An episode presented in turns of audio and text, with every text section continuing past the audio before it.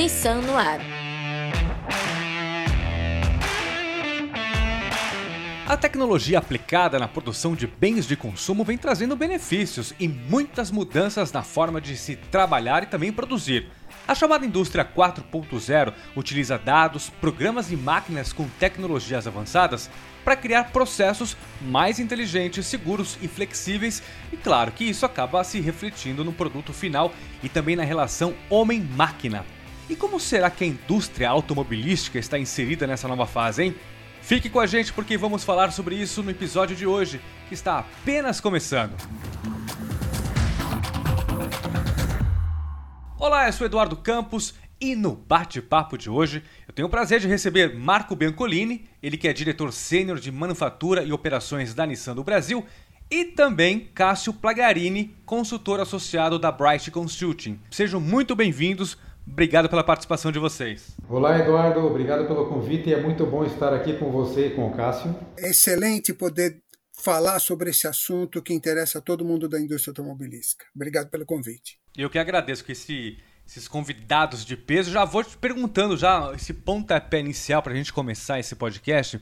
Conta para a gente o que é essa quarta revolução industrial? Quando a gente fala indústria 4.0, significa que deve ter havido uma 1, 2 e 3. Então, vamos lá. A indústria 1 foi quando aconteceu a máquina a vapor, aconteceu o termomecânico. Isso foi no fim do século 17 passou-se a ter máquinas que faziam a força e que faziam trabalhos repetitivos que pessoas faziam. Uma segunda etapa foi o uso da eletricidade. Ficou muito mais fácil, você podia comandar uma máquina por vez, bastava você ligar e desligar o motor elétrico. Uma terceira fase foi a implementação de sistemas na manufatura. Você tinha tornos mecânicos, você tinha operações individuais que elas eram automatizadas. Então você tinha um bloco de motor, então tinha uma ferramenta de usinagem que furava, fresava, eh, lixava, fazia tudo que era necessário no motor, ah, num computador, poderia ser até um computador mecânico adaptado à produção.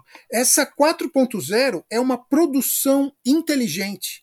Ela dá autonomia para as máquinas, ela dá uma identificação às peças, é que a internet das coisas, você tem computação em cloud, você tem inteligência artificial, machine learning, que é a, o aprendizado dos sistemas pelas máquinas, você consegue otimizar os processos de produção e maior produtividade. Você consegue, com menor dispêndio, você obter as mesmas peças produzidas. Bom, depois dessa explicação, né, Marco, não precisa nem mais procurar no Google. Todo mundo já está sabendo. Agora, Marco, conta pra gente como que essa revolução industrial ela contribui né, para o avanço na indústria automotiva. Ela contribui para termos fábricas inteligentes, por exemplo, componentes impressos em impressoras 3D, controles automatizados e postos de trabalho amigáveis. E essas são algumas inovações que fazem parte do nosso dia a dia e realmente impulsiona o crescimento do segmento automotivo.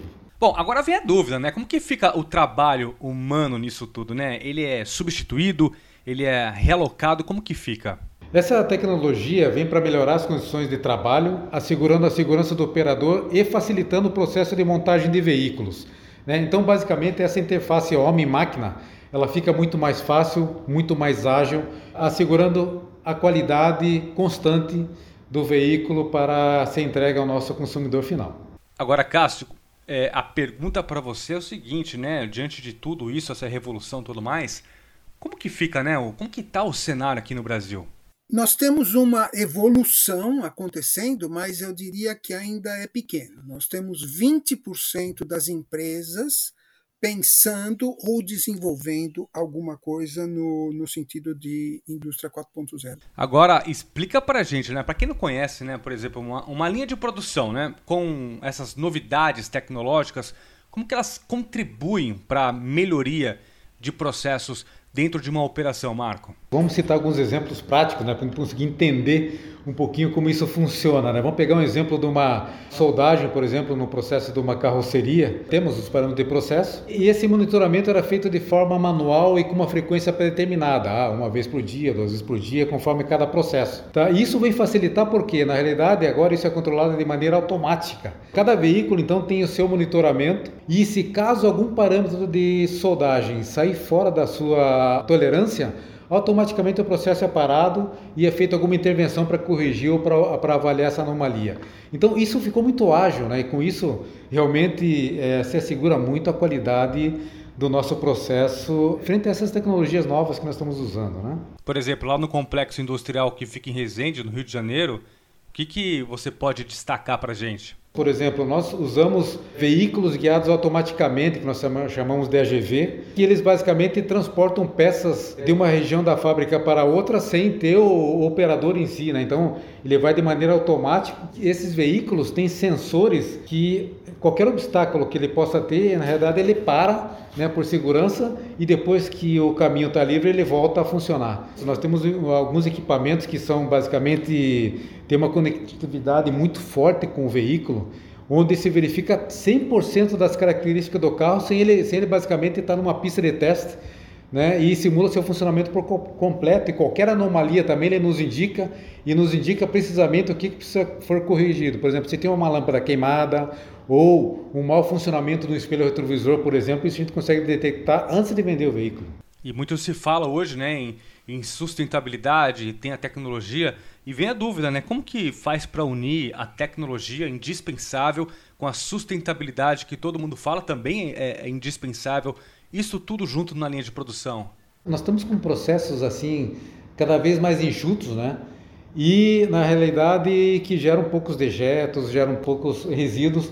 Tá, não esquecendo também que logo, logo nós vamos ter a, a, também energia solar, né, fornecendo a energia para esses equipamentos para realmente impactar menos no nosso meio ambiente.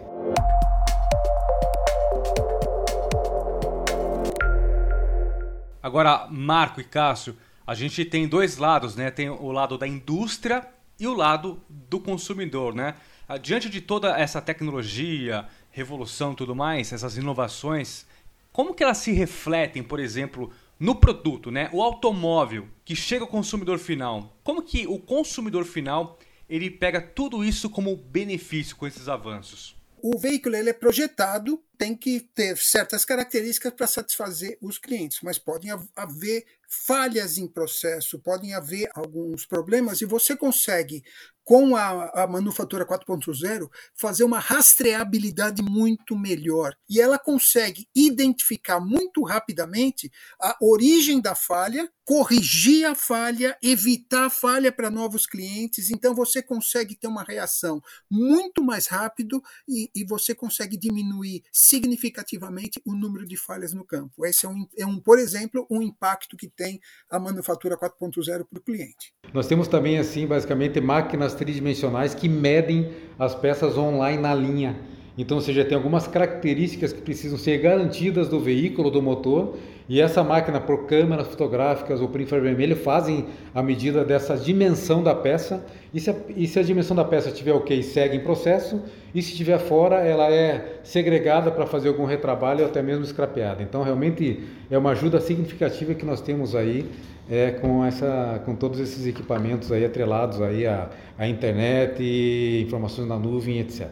Como, por exemplo, também a máquina de calibragem daquela câmera 360 do Kicks, que é fenomenal, né?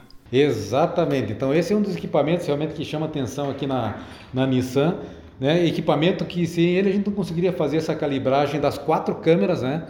que tem o veículo realmente para fazer essa leitura 360 graus do veículo no momento que você vai estacionar, que facilita qualquer manobra também, desde que você tenha isso filme no carro, você não consiga ter uma, uma visão tão clara. Essa calibragem ajuda também a fazer esse bom funcionamento dessas câmeras tá, no veículo. Agora, com tanta revolução, tanta tecnologia, como que os colaboradores, por exemplo, eles se relacionam com essas novidades, hein? Nós temos operadores de, de, todas as idades, principalmente os mais jovens, né? Eles vão tendo uma facilidade para trabalhar com isso tremenda, né? Então, ligado à tecnologia, ligado à informação, tá? E que também os mais antigos também estão se adaptando e realmente tomando gosto por esse movimento, né? Um exemplo que eu posso citar é que ah, durante o, o, nosso processo de trabalho, em algum momento, o nosso líder, o nosso supervisor, tem que fazer uma observação do trabalho do operador para checar, para ver se ele realmente está fazendo o trabalho é, conforme o, o, padrão que nós definimos. E nós estamos migrando isso de uma forma de papel para fazer na forma de tablet, de iPad, que é uma maneira mais rápida de ser feita. E em alguns momentos a gente pode até filmar para fazer uma análise posterior, ver como é que está sendo cumprido isso. Então, realmente está é, tá sendo bem, bem aceito por todos, isso realmente está ganhando uma velocidade tremenda. Agora, Cássio, o que a gente pode esperar do futuro dessas linhas de produção aí na sua visão? A gente vai ter a, as pessoas fazendo aquilo que elas fazem de melhor, que é utilizando suas emoções, suas sensações. E a gente vai ter as máquinas operando aquilo que elas também fazem melhor, a, a repetição de seus atos, a repetição de seus movimentos, numa, numa questão em que não tem cansaço, não tem fadiga uh, e não tem falha. Essa é uma tendência, Marco? Eu acho que ainda a gente vai passar por algumas fases aí em que realmente uh, vai ter uma adaptação do operador né, com essa automação, mas é uma tendência que realmente deve se confirmar no futuro. Rapaziada, infelizmente o tempo é curto, o assunto é muito bom, dá para ficar o dia inteiro conversando aqui a Revolução 4.0. Quero agradecer imensamente Marco, Cássio pela participação nesse podcast e com certeza vocês acrescentaram muito para a gente, viu? Agradeço ao convite feito pela Nissan. Muito obrigado, Eduardo. Prazer em participar do seu programa. Bom, pessoal, nesse episódio eu me despeço de vocês porque na próxima temporada uma nova voz vai dar sequência aos diversos temas que vamos abordar. Muito obrigado a quem nos acompanhou até aqui. Tchau!